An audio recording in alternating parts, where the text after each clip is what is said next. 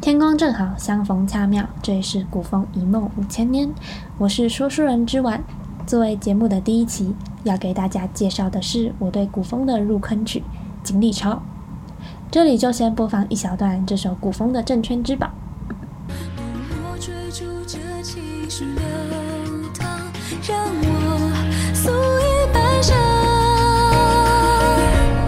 阳光微凉，心弦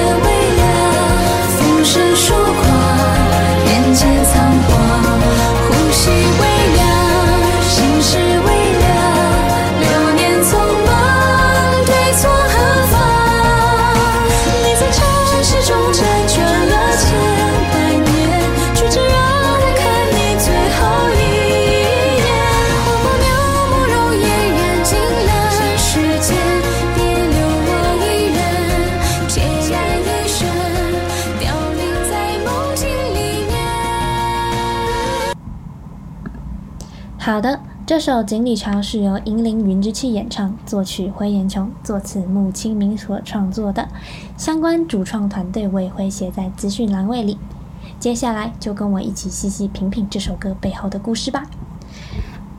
主角呢是一名画师，叫浅溪。他在泰安这座不大也不小的城里算小有名气，可惜不太喜欢与人应酬，所以来向他求画的人也渐渐的少，他也落个清静。他索性搬到了城边一座旧宅居住，院落里曲径通幽，草木芬芳。小宅的东南角有一块池塘，池水清澈见底。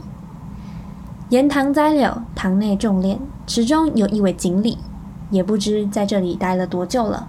这条鱼说来也神奇，丝毫不畏惧人，反而有种就是它是这里的主人的感觉。而他一时兴起，取了壶清酒放在桌上，铺开宣纸，挥毫泼墨间，一只墨色的锦鲤跃然纸上。浅溪将画好的锦鲤对着月色，边喝酒边眯着眼睛看，不太满意，又画了几张，依然还是不满意。夏日天气闷热，重生穿透绿色纱窗融入热气，难免有些心浮气躁。他干脆把画作随手一折放在一旁，倚着窗户将酒饮尽，不知何时竟昏昏迷迷的睡着了。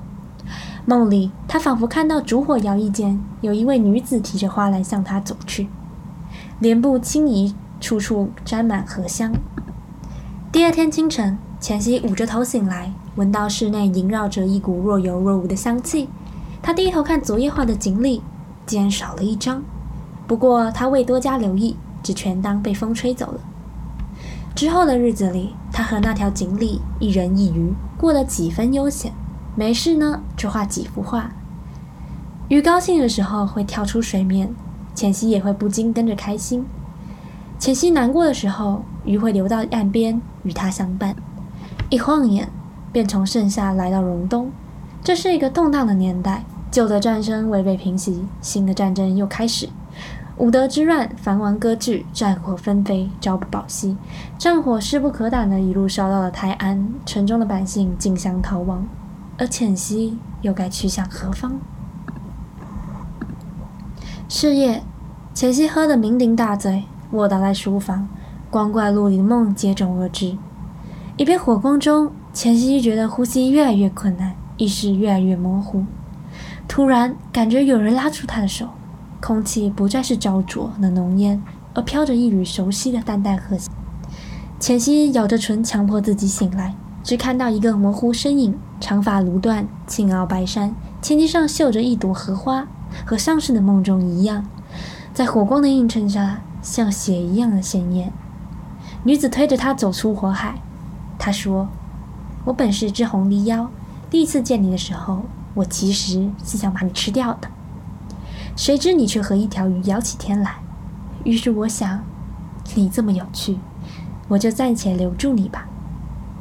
可是，刚才我看到你快死了，才发现 好像有点舍不得。”浅溪刚想说谢谢，可那人却慢慢的消失在空气中。很多年后，浅溪重新回到泰安，凋零的院落，干枯的池塘，只有夏虫依然依旧，像极了那个夏夜。有个叫青岩的居士告诉他：“离虫动情，必作灰飞，游蛾之投火耳，非鱼，乃命数也。浅汐问他：“就没有办法吗？”居士沧桑的眼眸里雕刻着惆怅的时光。他说：“没有。”浅汐又说：“如果你遇见过，你会觉得这是世间最美的生灵。你见过妖吗？”居士尴尬的摇头。浅汐说：“可是我见过他，那样轻的声音，他只说给自己听。”关于浅汐跟红衣妖的故事就到这里画下段落了。在古今往来之中，也有一些传说关于画中仙。画中仙呢，一般是指画作经历岁月产生自我觉醒的画中精灵。画中仙呢，也不是随随便便的一幅画能形成的。这些画呢，大概都必须经过名家之手，因为只有名家之作，才能让人流连忘返，为之动容。画中仙呢？是因为吸取了人的感情和精神，所以成为了精灵。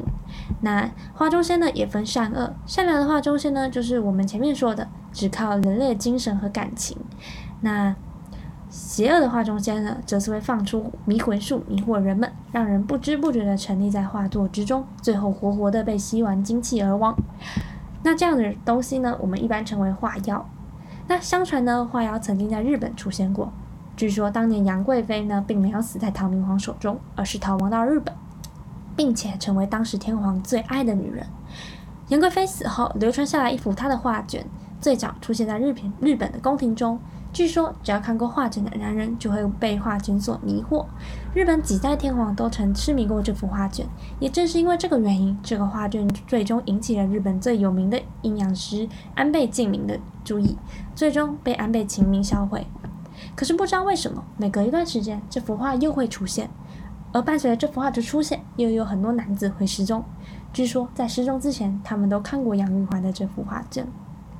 渐渐的，在日本就流传关于这幅画卷的传说。相传得到这幅画卷的男子，只要能与画中仙沟通，就能进入到卷中之中，与传说中的杨玉环共度良宵。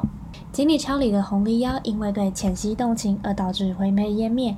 也让浅汐留下了无数的唏嘘和叹惋。中间则是因为人的情感导致有恶有善，说到底都是人类情感作祟罢了。感谢你收听这期节目，我们下期见喽，拜拜。